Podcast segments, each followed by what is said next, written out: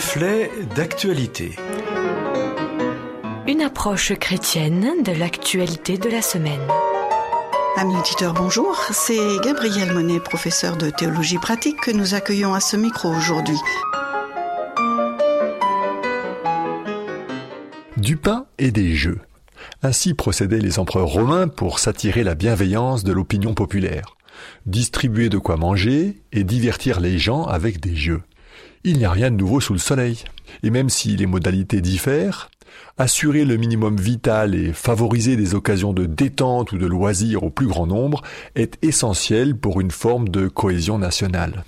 Dans nos sociétés modernes, les distributions de pain ont pris les formes de sécurité sociale ou d'allocations diverses. Quant au jeu, notre société offre quantité de loisirs et d'activités diverses, parmi lesquelles les compétitions sportives prennent une place de choix. Or, dans la situation de crise sanitaire et de pandémie de coronavirus, si le pain est bien là, au travers du maintien de l'activité de nos supermarchés et grâce au chômage partiel de masse, les jeux, eux, sont absents. Plus de loisirs, plus de concerts, plus de festivals, plus de vacances, plus de soirées entre amis, et même plus de championnats de foot ou de tout autre sport. Cette absence criante explique certainement, au moins en partie, le moral déclinant de bien des gens, et même peut-être le déficit de confiance envers nos gouvernants. Mais est-ce vraiment si grave que le championnat d'Europe de football, les Jeux olympiques, le Tour de France aient été reportés et qu'il ait été mis fin à la majorité des compétitions sportives? Est-ce si dramatique que le championnat de football ait été arrêté? Certes, cela manque aux fans qui n'ont plus ces rendez-vous réguliers pour se passionner, pour vibrer et espérer que leur favori l'emporte, pour discuter des derniers matchs ou compétitions avec voisins ou collègues, ou même pour tisser l'union nationale en voyant augmenter le nombre des médailles. Nul doute que cela manque aussi aux sportifs eux-mêmes, qui vivent leur sport avec rêve et passion.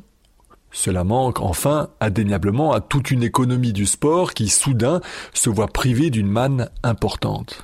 Mais justement, il me semble que cette mise en suspens de toutes les compétitions sportives est révélatrice et interpellante.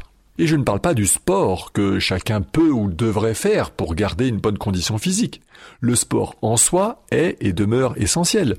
Je parle bien du sport spectacle, du sport qui brasse des millions, du sport qui exacerbe les passions.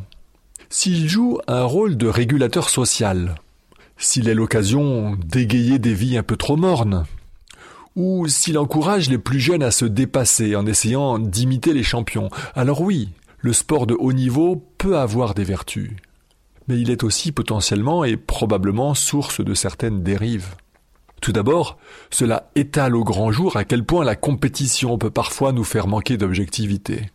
Les gesticulations assez ridicules de Jean-Michel Aulas, le président de l'Olympique lyonnais, en sont un bon exemple. Il a été très inventif pour trouver des subterfuges réglementaires ou organisationnels pour essayer de trouver une solution, alors qu'au moment où la Ligue 1 française de football s'est arrêtée, son club n'était pas en situation favorable.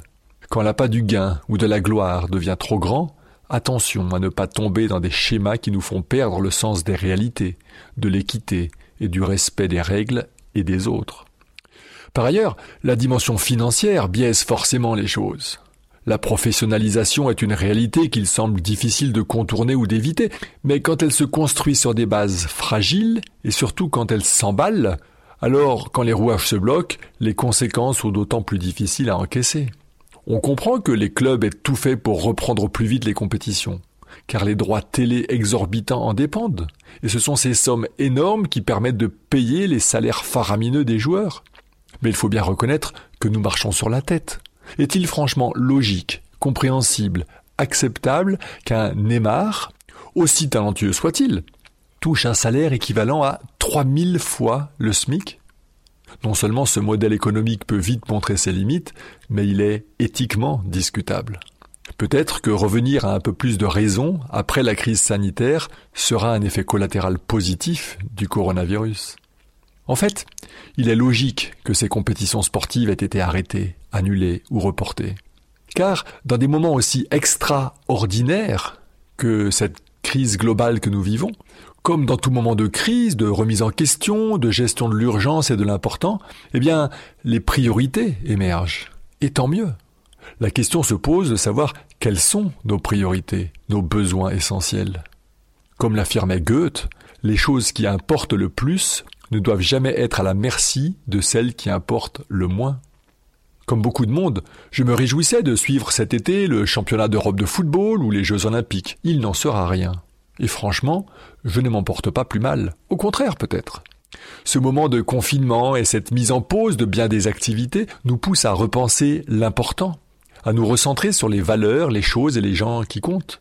Tant mieux si nous remettons à leur place, même forcés, tous ces héros sportifs qui deviennent trop vite des dieux alternatifs qui nous détournent de l'essentiel. Comme le dit l'apôtre Jean dans la Bible, gardez-vous des faux dieux, de tout ce qui peut occuper la place de Dieu dans votre cœur, de toutes sortes de choses qui se substitueraient à Dieu et qui pourraient prendre sa place dans votre vie. Pour moi, qui suis croyant, Dieu occupe une place centrale, et grâce à ma foi, je ressens une sérénité même dans ces temps de crise. Chacun peut réfléchir à ce qui compte vraiment. Et j'ose penser que la santé, la joie du travail, la famille, des relations épanouies sont plus importantes que de savoir qui aura le plus de médailles au JO ou qui va gagner le Tour de France. Alors, du pain et des jeux? Non. Du pain, oui, c'est le symbole du vital. Et au passage, il n'est pas anodin que Jésus se soit présenté symboliquement comme le pain de vie, mais les jeux, eux, restent accessoires. Si un terme a été mis au match de foot, le vrai match de la vie du moment, qui, lui, continue et qu'on espère achever en gagnant, c'est celui du confinement et du désir de mettre fin à cette pandémie avec aussi peu de dégâts que possible.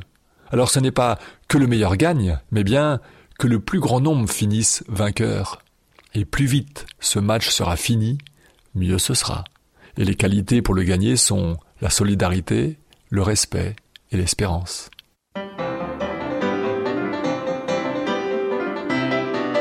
Merci à Gabriel Monet pour cette réflexion. Le texte euh, est disponible pour vous, il suffit de le demander, ainsi que la chronique en podcast. Amis auditeurs, je vous dis à bientôt.